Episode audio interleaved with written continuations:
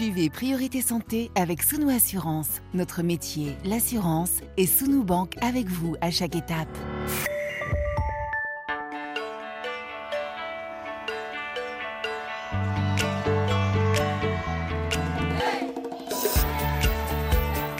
Priorité Santé.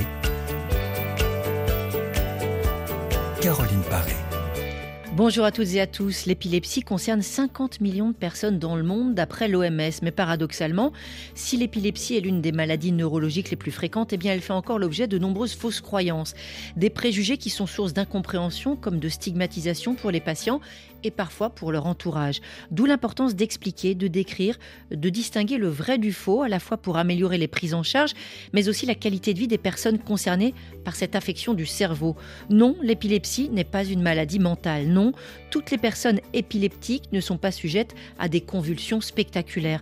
Non, les patients en crise ne vont pas avaler leur langue. Au cours de cette émission, on va essayer de comprendre quelles sont les réactions appropriées lorsqu'une personne fait, hein, comme on dit, une crise d'épilepsie.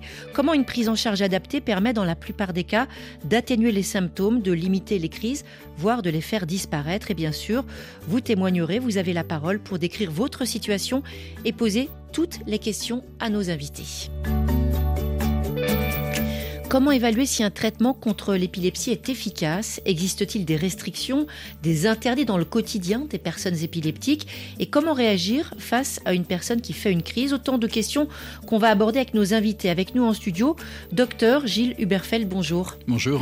Vous êtes neurologue à l'hôpital Fondation Adolphe de Rothschild, unité d'électroencéphalogramme et d'épileptologie de l'adulte à Paris. Vous êtes aussi docteur, chercheur au sein de l'équipe signalisation neuronale dans l'épilepsie à l'Institut de psychiatrie et neurosciences, toujours à Paris. On va retrouver tout à l'heure en ligne de la République démocratique du Congo le professeur Célestin Caputou. Il est neuropsychiatre, neuropédiatre au centre de neuropsychopathologie de la faculté de médecine de l'université de Kinshasa. Et puis en fin d'émission, on retrouvera la chronique nutrition de Bintou Chersek, nutritionniste diététicienne à Dakar au Sénégal. Priorité santé sur RFI. Alors c'est l'association Épilepsie France à l'occasion de la journée internationale, elle invite à changer le regard sur l'épilepsie. Est-ce que c'est quelque chose que vous, médecins, vous devez intégrer à votre exercice?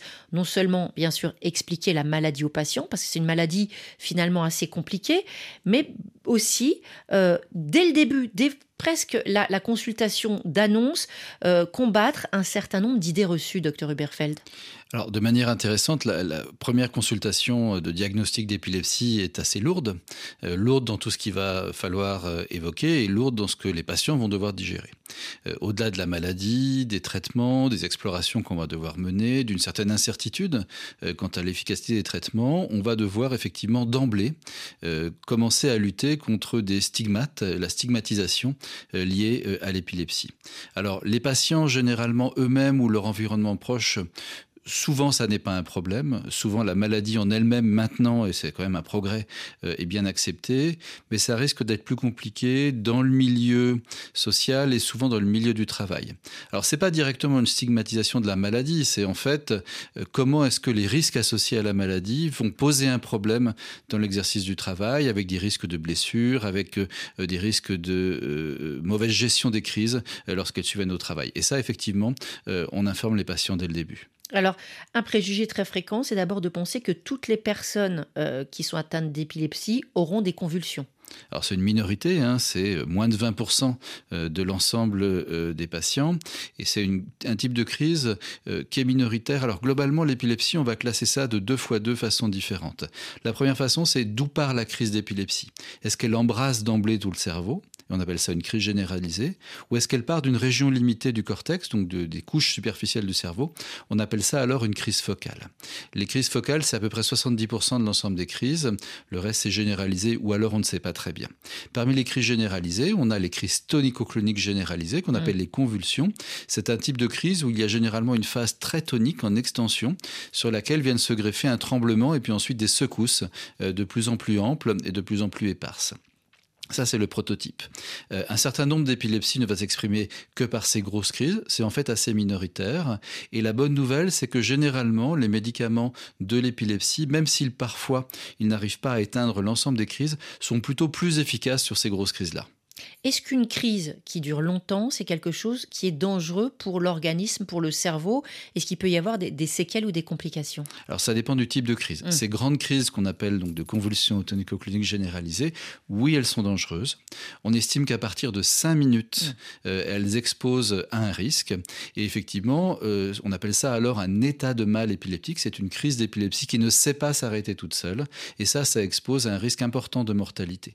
On a d'autres crises plus focales qui elles-mêmes euh, peuvent entraîner des lésions cérébrales. Ce sont notamment les crises euh, des régions temporales, de régions un petit peu profondes du cerveau. Et puis pour certaines d'entre elles, euh, la crise en elle-même pose un problème. Elle ne va pas faire courir de risques très particuliers aux patients. Pas de risque, et vous avez cité tout à l'heure d'emblée le risque de chute ou le risque de se faire mal simplement physiquement à cause de la crise, c'est pas la crise elle-même qui est dangereuse, mais c'est ce qui l'entoure. Euh, une attitude recommandée, est-ce que ça aussi c'est quelque chose que vous dites à vos patients lors de la consultation d'annonce et après euh, Dire un petit peu à l'entourage comment réagir? Alors de temps en temps, il faut redresser deux trois choses. Euh, premièrement, donc quand un patient fait une crise tonico-clonique généralisée, celle dont on parlait avec les convulsions, qui sont celles où on peut le plus facilement euh, se blesser, ben, il faut tout simplement accompagner le patient au sol de manière à ce qu'il ne se blesse pas, enlever autour de lui euh, les éléments à bord de table pointus par exemple qui pourraient le blesser. Pendant la crise, malheureusement, on ne fait pas grand chose. Notamment, on n'essaye pas de mettre la main dans la bouche pour éviter d'avaler la langue, ça, ça n'existe pas. On va se blesser, on risque d'ailleurs de blesser le patient euh, lui-même. Et puis, on va attendre que la crise s'arrête. Et lorsque la crise est finie, on met le patient sur le côté, ce qu'on appelle en position latérale de sécurité, pour une raison unique, c'est qu'il arrive qu'on vomisse euh, au décours d'une crise. Et si on vomit alors qu'on est couché sur le dos, eh bien on risque euh, d'amener le vomi dans les poumons et de faire une pneumonie assez grave, alors que lorsqu'on est couché sur le côté, bah, ça va tomber par terre. Et puis dès que le patient se remet, on le laisse tranquille, on ne le tape pas évidemment. si par grande chance on a accès à de l'oxygène c'est intéressant d'oxygéner le patient euh, pendant la crise, euh, puisqu'il euh, va perdre en partie son oxygène du fait d'une absence de respiration. Et puis on laisse tranquillement la crise se terminer. Et ensuite, deux grandes catégories de patients. Soit c'est la toute première crise et il faut comprendre ce qui s'est passé, soit c'est un patient qui a déjà une épilepsie qui est connue et traitée, et c'est pas toujours nécessaire d'aller à l'hôpital. Ça veut dire, si on veut savoir, on va à l'hôpital et après il y aura des examens, tout ça pour savoir. Est-ce qu'il y a des, des facteurs déclenchants pour ce type de crise? Oui. Alors, les facteurs déclenchants, on sait que par définition, l'épilepsie, c'est une maladie où les crises surviennent au hasard, de manière non déclenchée. Alors on appelle ça plutôt des facteurs favorisants. C'est des facteurs, lorsqu'ils s'appliquent, qui vont augmenter la probabilité de faire une crise.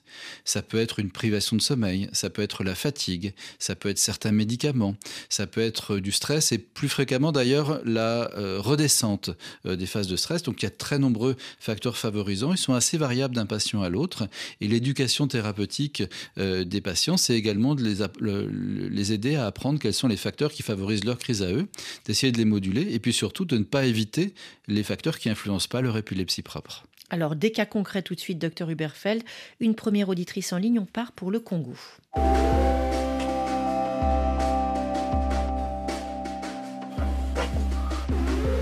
RFI à Brazzaville, 93.2 FM. Et en ligne avec nous, Précieuse, bonjour. Bonjour. Alors, vous appelez au sujet de votre petite fille. Aujourd'hui, elle a 3 ans. Quand et comment, précieuse, est-ce que vous vous êtes rendu compte qu'il y avait un problème? En euh, fait, quand elle est née, c'était plutôt un bébé très calme. Et je commençais déjà à m'inquiéter. Mais après, je me suis dit, vu que je fais des bébés qui ne pleurent pas souvent, je me suis dit, bon, c'était normal. Et il y avait des fois où elle était vraiment calme, mais avec un regard comme figé. Mais après, ça ne m'interpellait pas encore. C'est quand elle a eu ses, 12 mois, j'ai déjà deux enfants avant, qui ont marché tôt. L'un a marché à 9 mois et un autre à 12 mois. Elle, elle faisait même pas les quatre pattes et elle se tenait pas debout. Et ça a commencé à m'inquiéter, mais je ne, je ne m'inquiétais pas beaucoup. Et un jour, à ses 14 mois, pendant que je l'ai laissée sur le canapé, je viens regarder, elle avait les yeux figés, mais elle ne tremblait pas. J'ai pris peur, je l'ai levé, je l'ai emmené à l'hôpital, dans un centre de santé d'abord. Et là-bas, ils ont fait des examens, ils ont dit que c'était le palu. On a fait, elle a pris le traitement du palu. Et tout, un mois après, elle a refait une autre crise. Et cette fois-ci, je suis allée dans un grand hôpital. Hmm. Arrivée là-bas, ils ont fait tous les examens, les premiers examens à faire. Ils ont dit qu'il n'y avait rien et vu qu'elle venait déjà de prendre le traitement du palud, ça ne servait à rien. on lui a mis ce qu'ils appelaient les électrolytes.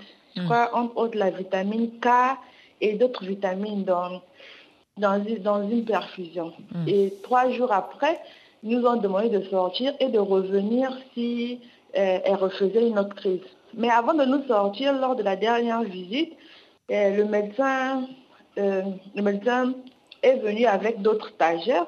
Quand on l'examinait, après j'ai expliqué, il y a une stagiaire qui a dit mais pourquoi on ne regarderait pas ça du côté neurologique? Bon, vu qu'elle était stagiaire, le médecin a dit euh, bon, on va revoir, on verra une autre fois si elle revient. Et on nous Mm. a sortis. Quand on est revenu à la maison, elle a refait une autre crise Mm. à peine deux semaines après. Mm. Mais après, je me suis dit, mais si je vais à l'hôpital, on me dira encore qu'il n'y a rien. Et dans ce cas, euh, je commençais à en parler autour de moi.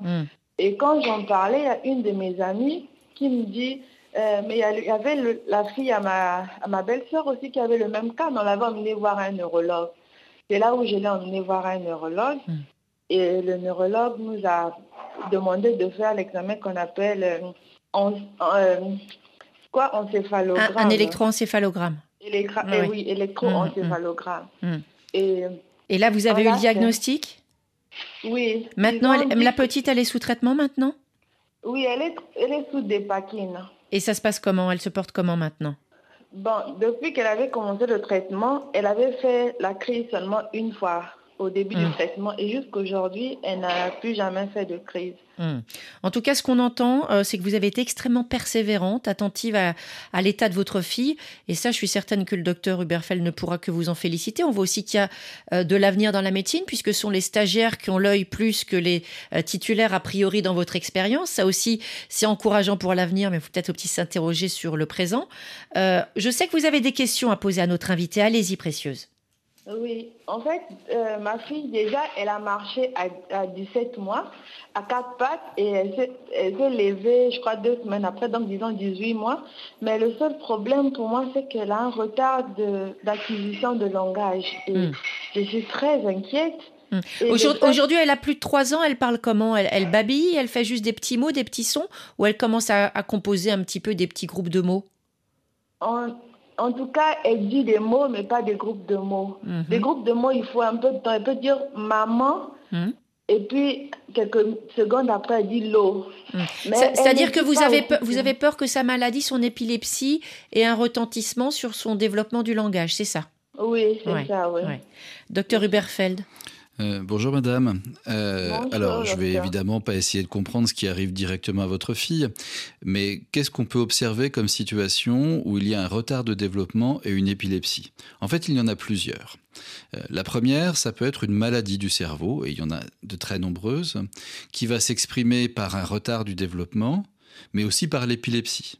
Mm. C'est une des possibilités. Et donc, euh, les investigations qui vont être menées, qui sont parfois un peu complexes, euh, peuvent essayer d'identifier une cause. Et il faut savoir que parfois, on n'en identifie pas. Deuxième situation, l'épilepsie elle-même, normalement, quand elle est assez active, peut avoir une influence sur le développement. Et ça, c'est très particulier à l'enfance, puisque l'enfance, le développement du cerveau, ce sont des fenêtres de temps. Il y a des fonctions qui doivent être acquises à des moments donnés, et si on laisse passer cette période, les fonctions, malheureusement, ne seront plus acquises. Donc il faut être extrêmement actif et proactif pour essayer de bien rentrer dans ces fenêtres où les fonctions apparaissent. Et puis enfin, on a une autre entité qui est probablement plus fréquente, qu'on appelle euh, euh, encéphalopathie épileptique développementale. C'est un mélange en fait où on ne sait pas dans quelle mesure c'est l'épilepsie qui influe sur le développement, la maladie plus globale qui influe sur le développement et l'épilepsie, et les choses peuvent être un peu complexes. Et ainsi, il existe un certain nombre de cas où, alors que l'épilepsie semble bien traitée, j'insiste sur le terme semble parce que de temps en temps, on peut passer à côté de crises d'épilepsie, soit parce que le patient n'a pas de manifestation euh, motrice ou spécifique qu'on peut identifier, soit parce qu'il y a juste une rupture de contact dont on ne se rend pas compte, soit parce que les manifestations surviennent au cours du sommeil et ça peut être parfois difficile d'authentifier que les crises d'épilepsie sont bien contrôlées par le traitement. Et dans ce cas-là, par exemple, des explorations comme l'électroencéphalogramme qui enregistre l'activité électrique du cerveau peuvent être extrêmement utiles.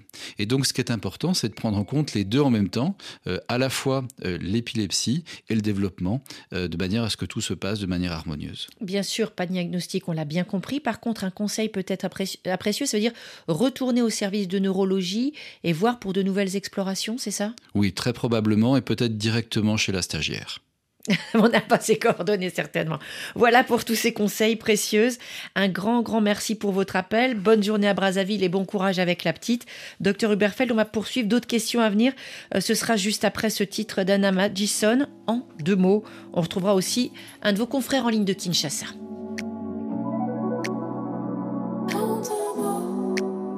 Je peux rougir, je peux sourire, je peux venir.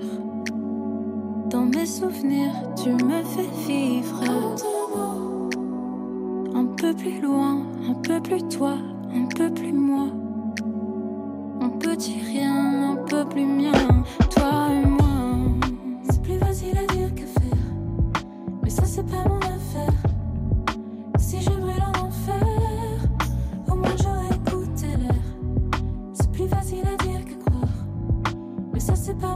pas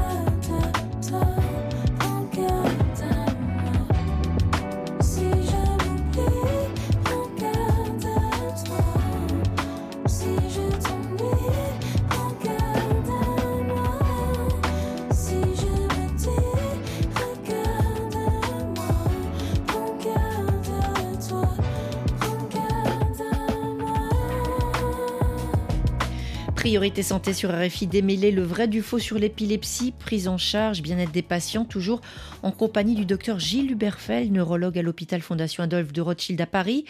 Est-ce que l'on peut parler, docteur Huberfeld, d'hérédité en matière d'épilepsie? C'est une question que pose Quadio du Ghana. Hérédité ou pas? Alors il y a une part héréditaire. Il y a en fait deux grandes catégories d'hérédité qu'on peut euh, identifier dans l'épilepsie. Pour commencer, il y a des maladies héréditaires classiques, c'est-à-dire qu'un parent va transmettre un gène anormal à son enfant, ou deux parents vont transmettre une copie anormale du gène à leur enfant, et l'enfant va avoir une épilepsie à coup sûr. Ça c'est très rare. Il y a quelques maladies épileptiques comme ça, mais c'est très rare.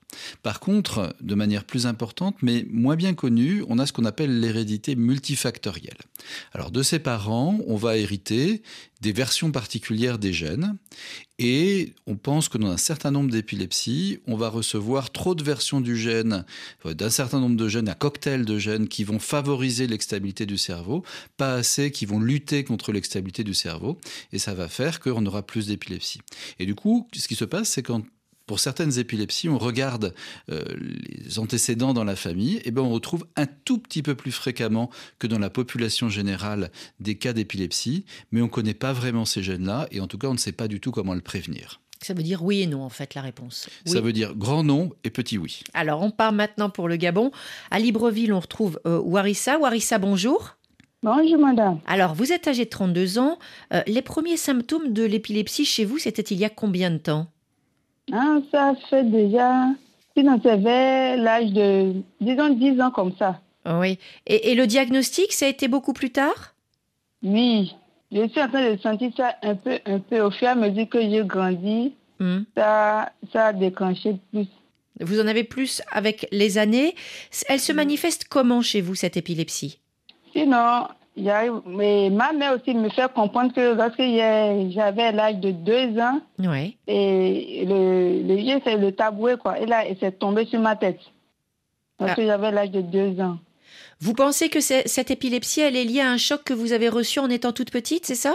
C'est oui, en tout cas, je ne sais pas, mais me fait comprendre, comme c'est le chien de, à partir de la tête que ça quitte, non? Hmm. C'est pour cela me fait comprendre que, en tout cas, C'est l'explication qu'on vous a donnée en famille. Est-ce que vous êtes déjà blessé pendant une de vos convulsions, crises convulsives Non. Non?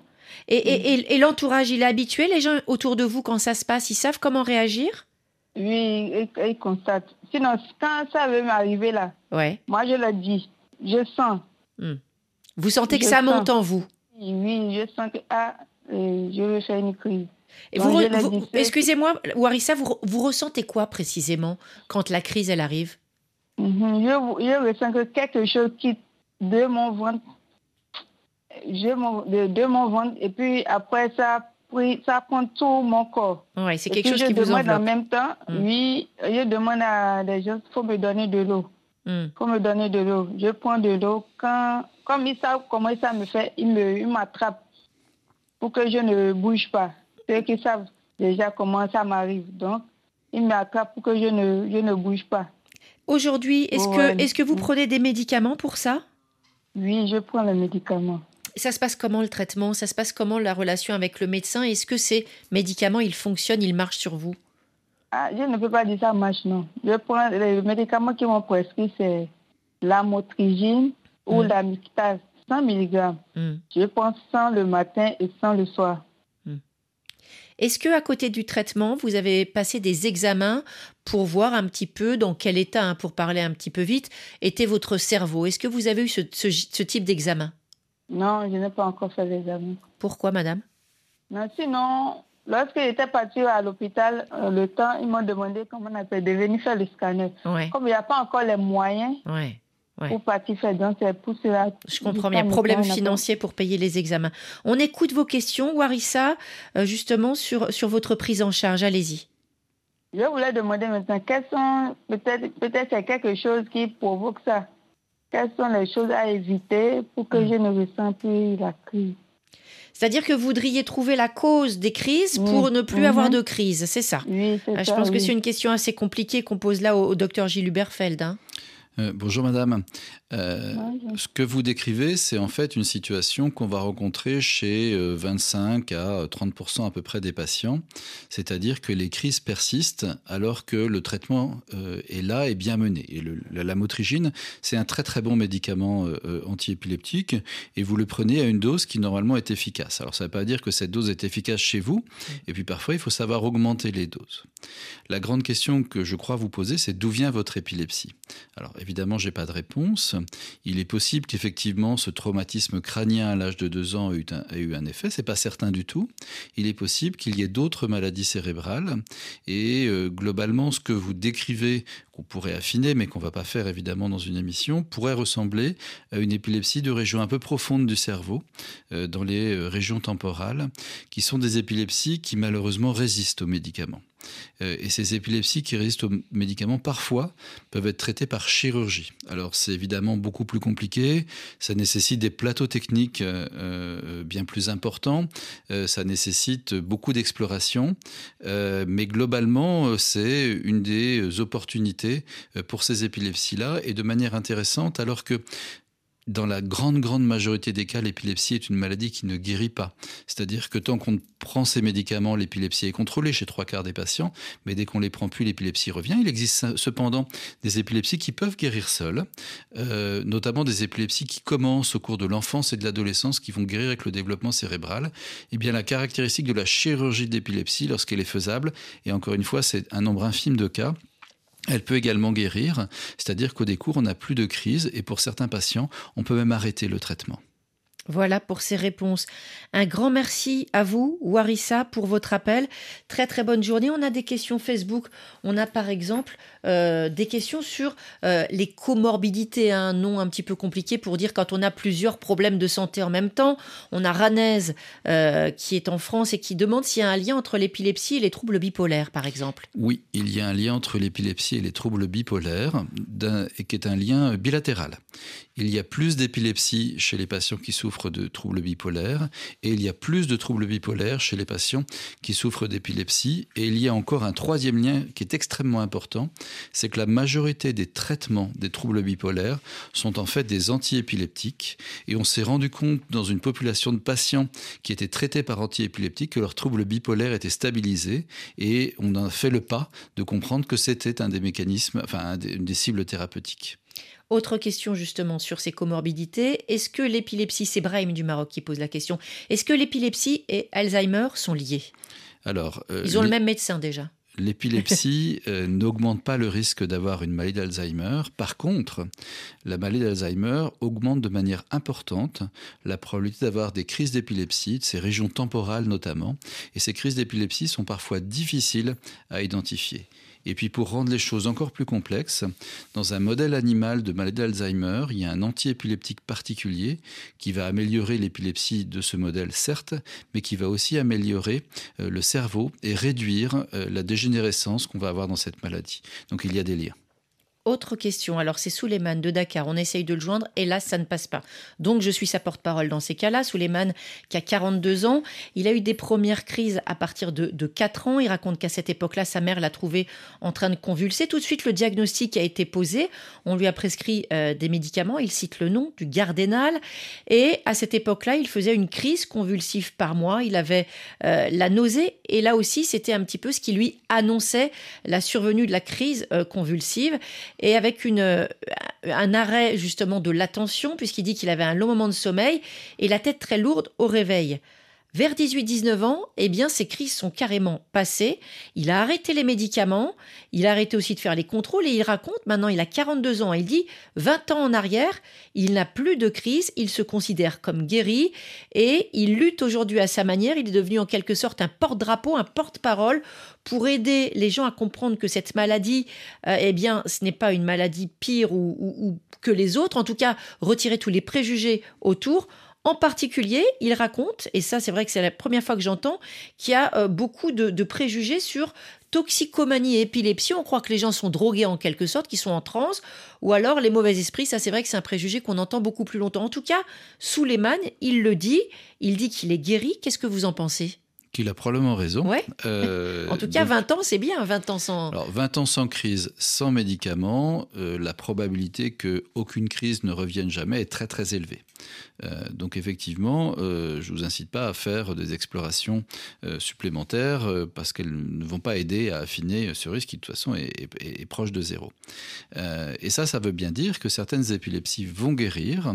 On connaît certaines épilepsies très précisément qui vont guérir et les explorations peuvent servir au diagnostic, mais aussi à préciser quel type d'épilepsie pour en fixer le pronostic. Et puis pour certaines autres épilepsies qui ne sont pas forcément dans des cadres extrêmement précis, on a parfois des bonnes surprises. Et je mettrais euh, euh, le, cas de Suleiman plutôt dans la catégorie des bonnes surprises et aussi le patient qui devient aussi porte-parole pour justement lutter contre les stigmatisations, parce que c'est vrai que c'est un point aussi extrêmement important. C'est extrêmement important. Dans le monde entier, mais peut-être plus dans certaines régions encore. Oui, c'est probablement plus intéressant et plus important d'écouter les patients que les médecins.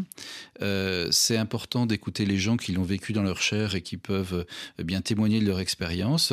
Et puis c'est d'autant plus important euh, parce que je lis que malheureusement le, neurologue de Suleiman est décédé et qu'il ne pourra pas le faire lui-même. Mmh. Donc c'est quelque chose de très important de faire passer le message.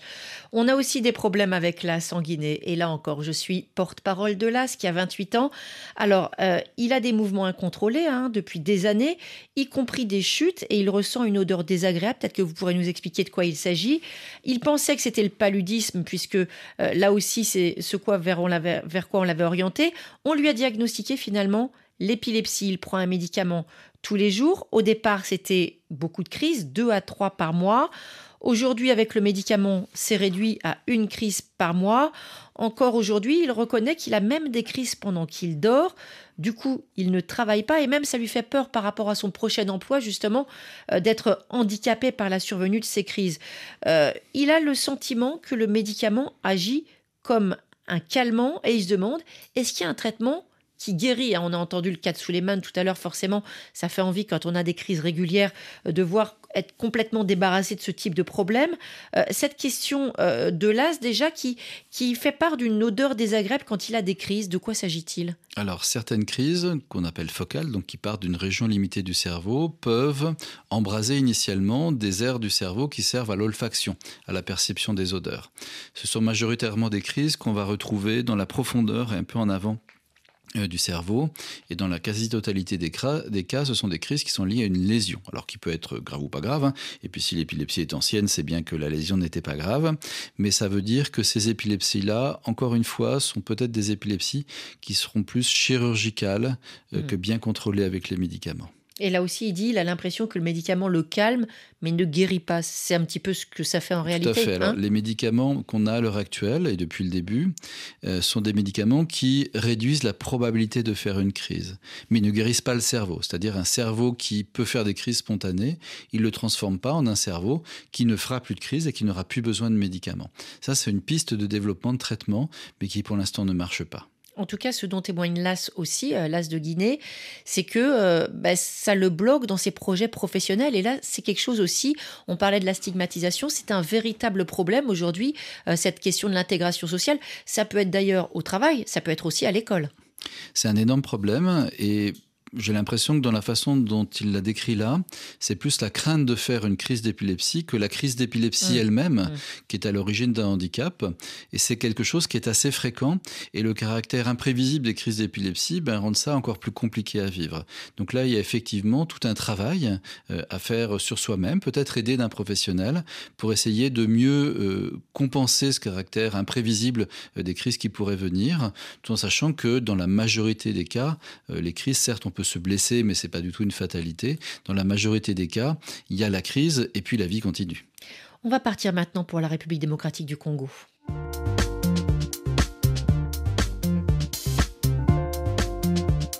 RFI à Kinshasa, 105 FM. Bonjour professeur Célestin Caputou. Bonjour madame, bonjour les auditeurs de RFI. Alors vous êtes neuropsychiatre, neuropédiatre au centre de neuropsychopathologie de la fac de médecine de l'université de Kinshasa. Aujourd'hui, est-ce que vous avez le sentiment que dans votre pays, euh, le manque de médecins et de spécialistes est un vrai problème pour la prise en charge de l'épilepsie? Tout à fait. C'est euh, un, grand problème parce que euh, former un médecin en République démocratique du Congo demande suffisamment de moyens où il n'y a pas suffisamment de bourses.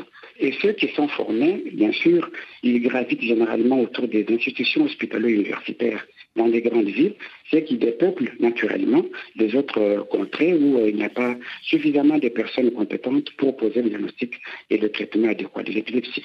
Alors, autre problème pour la prise en charge de cette maladie, on l'a compris, euh, bah, qui est assez répandu, ou au-delà du nombre de médecins, c'est le coût important des consultations chez un spécialiste. C'est vrai, quand on connaît le niveau de vie moyen euh, de la population en RDC, c'est véritablement un frein, voire un obstacle carrément. C'est rédhibitoire, madame. Ça varie entre 15 et 50 dollars pour voir un spécialiste dans des centres spécialisés. Et cela doit passer par des examens utiles pour euh, la confirmation du diagnostic de l'épilepsie, notamment l'électroencéphalogramme qui coûte au bas mot 80 dollars à 150 dollars. Et si on doit, généralement, quand on pense à une épilepsie euh, structurelle et qu'on voudrait faire une résonance magnétique, on est dans l'ordre de 300 à 500 dollars. Donc, madame, c'est carrément rédhibitoire. Alors, est-ce que l'épilepsie, c'est une maladie qui est bien connue et bien identifiée en RDC Oui, dans les milieux hospitaliers, dans les milieux hospitaliers, notamment euh, euh, universitaires, tout à fait, c'est la maladie qui est bien connue et il y a suffisamment de publications qui sont faites à, ces sujets, mais pas dans le, en dehors de ces milieux-là. Mm. C'est une catastrophe parce que la première personne qui est consultée euh, lorsque se pose le problème d'épilepsie, ce n'est pas le médecin, c'est le pasteur et le praticien. Alors, je vois en face de moi le docteur Gilles Huberfeld qui réagit. Je crois qu'il a envie de vous poser une question directement. Allez-y. En plus de, commenter quelque chose, bonjour. Euh, ah, effectivement, l'électroencéphalogramme, on a une chance folle en épileptologie, c'est que c'est un outil merveilleux pour le diagnostic euh, euh, des patients et ça reste un examen cher. Dieu merci, il y a des projets de développement qui vont permettre dans assez peu de temps de faire des électroencéphalogrammes simplifiés pour des coûts qui vont être bien moindres et qui vont permettre effectivement euh, de disséminer l'examen euh, euh, un peu partout. Et ça, ça va vraiment être un progrès dans la prise en charge. Grâce notamment au numérique et à des, des, options beaucoup plus portables et beaucoup plus mobiles. Oui, on mettra moins d'électrodes, on met des électrodes plus simples qui ne nécessitent pas de préparer la peau et qui permettent d'avoir un signal cérébral assez beau et c'est très utile. Professeur Célestin Capoutou, vous, vous insistiez sur en fait la difficulté d'avoir un diagnostic et même une connaissance de la maladie en dehors des grands hôpitaux. Ça veut dire qu'encore aujourd'hui, il va y avoir beaucoup de patients qui vont passer, comme on le dit souvent, par la case tradie, c'est-à-dire par le médecin traditionnel. Ça va retarder la prise en charge.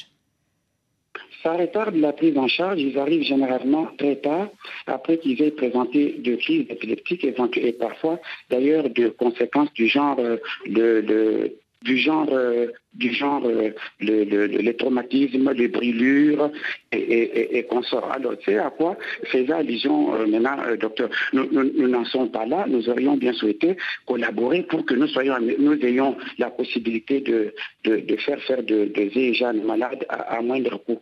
Donc, mm. les malades viennent en retard, très en retard, et nous, nous faisons ce que nous pouvons avec le retard. Les gens, les personnes instruites amènent généralement les enfants très tôt. Ils sont bien pris en charge, mais ce n'est pas le cas pour la majorité de, nos malades. Malheureusement, non. Ça veut dire, euh, message aux auditeurs, prendre un enfant qui présente des signes d'épilepsie, même si ce n'est pas toujours évident de les repérer, de manière précoce, c'est vraiment lui garantir un meilleur avenir naturellement lui garantir un meilleur avenir, faire en sorte qu'il ne se démonte pas dans les couches socio-professionnelles basses, qu'il ait droit à la scolarité et à un futur radieux. Un message pour conclure, professeur Caputou, parce qu'on a parlé de stigmatisation, de fausses croyances. Vous, dans le contexte congolais, qu'est-ce que vous avez envie de dire? J'ai envie tout simplement de dire, et c'est le message qu'on organise le département euh, de neurologie que que je dirige actuellement, on s'organise pour que nous ayons des groupes euh, de, formation pour euh, identifier, pour stimuler et informer les personnes qui ne sont pas bien, instruites que l'épilepsie, c'est une maladie traitable, contrôlable si elle est prise en charge plus tôt. Ce n'est pas forcément une maladie démoniaque et quand bien même on, opérait pour les prières, eh ça devrait s'accompagner par une prise en charge adéquate chez, un médecin compétent et bien formé pour cela. C'est le message que nous véhiculons et que nous avons, euh, euh, euh, nous avons, nous préparons de groupes pour cela. C'est ce que nous faisons la journée d'aujourd'hui et le moment, nous avons, il faut le dire aussi, madame, nous avons en notre, au Congo la Ligue congolaise contre l'épilepsie mhm. qui, qui, est aussi organisée autour de ces idées-là sortir l'épilepsie de l'ombre. De l'ombre et de la stigmatisation. Dernier message, professeur Capoutou, il ne faut pas attacher les patients qui font une crise. Non seulement ça ne sert à rien, mais en plus c'est préjudiciable pour leur santé. Docteur Gilles Huberfeld, on arrive à, la conclusion de notre entretien. On a parlé de stigmatisation. Bien sûr, euh, les façons de traiter les patients diffèrent en fonction des régions du monde, mais encore aujourd'hui, dans certains milieux, on peut voir des personnes qui sont concernées par l'épilepsie qui ne sont pas traitées, on va dire, comme elles devraient. Tout à fait. Euh, moi, je suis pas sûr que euh, la difficulté qui est décrite en Afrique soit si différente en mmh, France. Hein. Mmh, mmh. Euh, c'est d'autres choses. C'est pas forcément d'autres choses. On manque de neurologues. Il y en a, mais il y en a pas assez. Il y en a plus, mais il y en a pas assez. on a des rendez-vous tardifs parce qu'on n'est pas assez pour voir les patients. C'est plus facile dans les grandes villes que dans les petites villes et les campagnes. Vous voyez, c'est des choses qui sont assez similaires. Il y a une différence, c'est qu'on ne doit pas endetter toute la famille pour faire un électroencéphalogramme. Ça, je suis d'accord. C'est une différence majeure. Euh, mais effectivement, ça reste très important de pouvoir comprendre ce qui se passe, en l'occurrence diagnostiquer le plus tôt possible, mettre en place un traitement euh, le plus tôt possible, adapter le traitement euh, aux patients et pour pouvoir suivre les patients, à la fois pour leur donner des médicaments, mais aussi beaucoup pour les accompagner dans la vie et puis régler tout un certain nombre de problèmes qui sont associés à l'épilepsie. Un point important à souligner en matière de prévention, c'est que est-ce qu'il y a certaines atteintes, certains problèmes de santé qui peuvent être facteurs d'épilepsie Alors, l'épilepsie peut être une maladie en elle-même, mais la conséquence d'autres pathologies. Donc, tout ce qui va réduire le risque d'avoir des traumatismes crâniens, des convulsions avec de la fièvre maltraitée, euh, des lésions cérébrales, par exemple, euh, des infarctus cérébraux chez les gens plus âgés, vont réduire de manière importante euh, les cas d'épilepsie. Et c'est ça qu'on appelle la prévention de l'épilepsie. Vous avez parlé en quelques mots, ce sera le mot de la fin, de chirurgie tout à l'heure comme option. Est-ce que c'est vraiment dans, des cas particuliers, des, diagnostics bien particuliers? Alors, c'est très simple, la chirurgie d'épilepsie, c'est lorsque on arrive à identifier la zone cérébrale qui est à l'origine des crises, que cette zone cérébrale est unique, que cette zone cérébrale est opérable, c'est-à-dire qu'on ne va pas avoir de séquelles spécifiques après la chirurgie, et c'est ça qui nécessite tout un bilan qui est complexe très complexe, on l'a bien compris. Un grand merci à vous, docteur Gilles Huberfeld, pour votre éclairage, toutes ces réponses aux auditeurs de Priorité Santé. Désolé pour les lignes, mais ça, c'est totalement indépendant de notre volonté. On va parler nutrition dans quelques instants avec Bintou Chersek, juste après Rosalia et ce titre Malamente.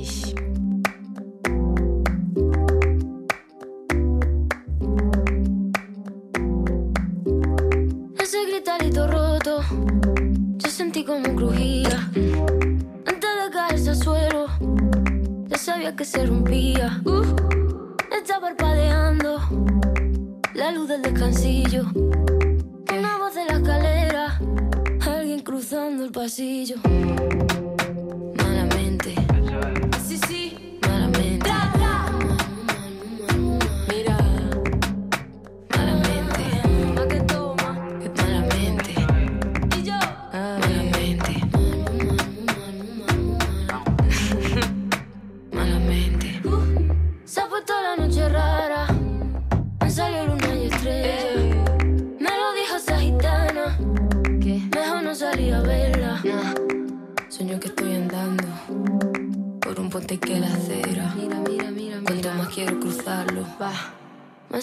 Se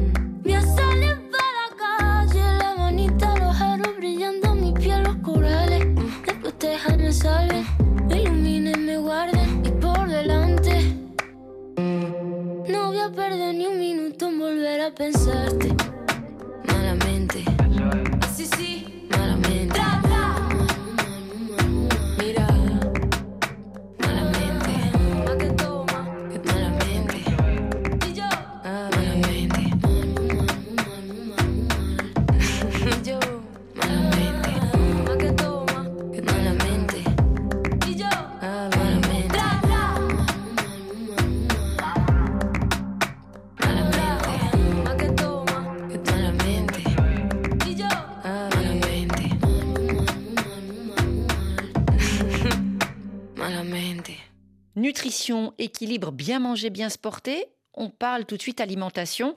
Et vos conseils, Bintou Chersek, bonjour. Bonjour Caroline. Vous êtes nutritionniste diététicienne à Dakar. Euh, pour cette chronique, on va se pencher sur euh, les façons de s'alimenter lorsqu'on souffre, attention, d'hypercholestérolémie. Je l'ai bien dit. Alors pour commencer, qu'est-ce que c'est que l'hypercholestérolémie? Alors, l'hypercholestérolémie, c'est un taux de cholestérol qui est trop élevé dans le sang par rapport à un seuil donné. Euh, alors, on entend souvent dire les, gens, les gens dire que j'ai du cholestérol. Et ça, c'est pour dire que j'ai un taux de cholestérol élevé dans le sang, comme si euh, le cholestérol était un poison. En fait, tout le monde a du cholestérol, et heureusement d'ailleurs, parce que c'est un corps gras qui est indispensable à la vie, qui a de nombreuses fonctions euh, vraiment essentielles. Et donc, c'est bien l'excès de cholestérol qui est nocif pour notre santé. Alors, quelles sont ses conséquences précisément? À long terme, l'excès de cholestérol dans le sang entraîne des maladies cardiovasculaires, c'est-à-dire des maladies du cœur de et des vaisseaux sanguins. C'est-à-dire le cholestérol peut boucher les artères qui alimentent le cœur en sang et provoquer des dysfonctionnements du cœur ou carrément une crise cardiaque. Et bien sûr, ces plaques de cholestérol peuvent aussi boucher des vaisseaux du cerveau et là, ça entraîne ce qu'on appelle l'accident euh, vasculaire cérébral ou l'AVC. Et compte tenu du fait que les maladies cardiovasculaires quand même représentent une des principales causes de maladies et de décès dans le monde, il faut vraiment faire attention à ce taux de cholestérol. Alors parmi ces facteurs qui favorisent cet excès en cholestérol, il y a bien sûr l'alimentation. Qu'est-ce qu'il faut modifier dans, dans ce qu'on mange pour réduire ce taux? Il y a un certain nombre d'erreurs alimentaires à corriger lorsqu'on a une hypercholestérolémie, euh, ce qui nous ramène finalement, on verra, à l'équilibre alimentaire. Euh, et il n'y a pas vraiment beaucoup d'aliments ou même des aliments à éliminer. Exemple notoire, les œufs. La plupart des personnes qui s'entendent euh, dire qu'elles ont une hypercholestérolémie pensent tout de suite à éliminer des œufs alors que non, on n'a pas besoin de les éliminer. Alors, réduire la matière grasse ajoutée pour la préparation des mets, dans ce domaine, quels sont les conseils? Donc ça, c'est première mesure. Et pour ça, il faut éviter de faire euh, frire les aliments. Et on privilégie les grillades, d'autres formes de cuisson, donc les grillades, la cuisson en sauce, à la vapeur, etc. Et surtout, on s'arrange pour que l'huile ajoutée dans nos fameuses sauces ne soit pas visible à la surface de la sauce. Également, pensez à, limiter la consommation de matières grasses saturées. Ben, on fait comment, tout simplement? Euh, déjà, les matières grasses saturées, on les trouve euh, euh, surtout dans les aliments d'origine animale. Il y a des exceptions, notamment en ce qui concerne l'huile de palme, qui est végétale, mais qui est riche en acides gras saturés. Alors concrètement, comment on fait pour limiter les, les graisses saturées? Tout ce qui est beurre, y compris le beurre de ghee, le beurre clarifié que j'aime beaucoup d'ailleurs, la crème, la mayonnaise, l'huile de palme justement, ne pas consommer plus d'une fois à deux fois par semaine. On va opter pour, euh, si on est euh, amoureux des fromages, pour des fromages plutôt à pâte molle, en sachant que en règle générale, plus un fromage est dur, plus il est gras. Donc, on va favoriser les, fromages à pâte molle. On va limiter la consommation de viande rouge à trois repas par semaine et on choisit des viandes maigres comme le bœuf, mais dégraissées. Et puis, on limite les portions de viande, de poisson et de volaille aussi à la surface de la paume de la main. Et à chaque fois que je donne ce conseil, mes patients sont particulièrement choqués. Mais c'est ça.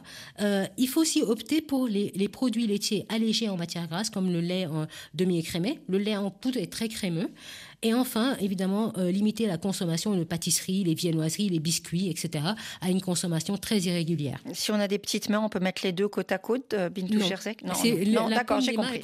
J'ai essayé, j'aurais tenté. Alors, on va rester sur le même sujet, hein, la graisse, plus particulièrement les oméga 3. Oui, les oméga 3, ce sont des, acides gras, des graisses essentielles euh, qui réduisent le taux de mauvais cholestérol, le fameux mauvais cholestérol.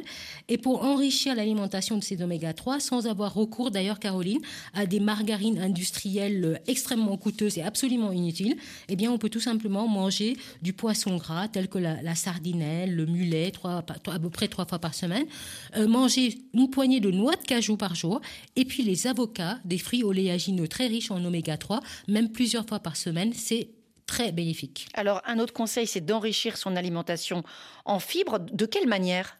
Un point extrêmement important, euh, malheureusement, notre alimentation a tendance à être pauvre en fibres. Et pour corriger ça, il faut que, quel que soit le mets, au déjeuner ou au dîner, il faut associer des légumes, au moins un tiers d'assiette de légumes, crus ou cuits d'ailleurs. Euh, il faut manger au moins les trois fruits par jour, y compris les fruits locaux et de saison. Et puis, manger aussi des légumineuses. Les légumineuses, comme les lentilles, les cornilles, les haricots blancs, rouges, etc., sont très riches en, fibres et au moins trois fois par semaine.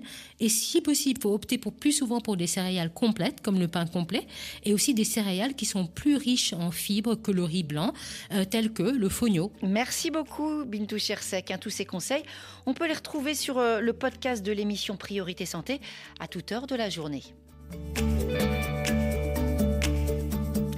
Et notre émission touche à sa fin. Merci à toute l'équipe qui chaque jour la prépare, la réalise. Demain, on va parler de l'édition du génome, cette technologie qui permet de modifier une séquence d'ADN. Technologie qui est surnommée ciseaux moléculaires. On va parler des applications euh, cliniques pour euh, la drépanocytose notamment.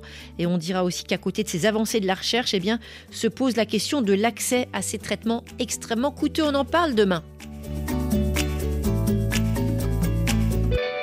C'était Priorité Santé avec Sounou Assurance. Notre métier, l'assurance, et Sounou Banque avec vous à chaque étape.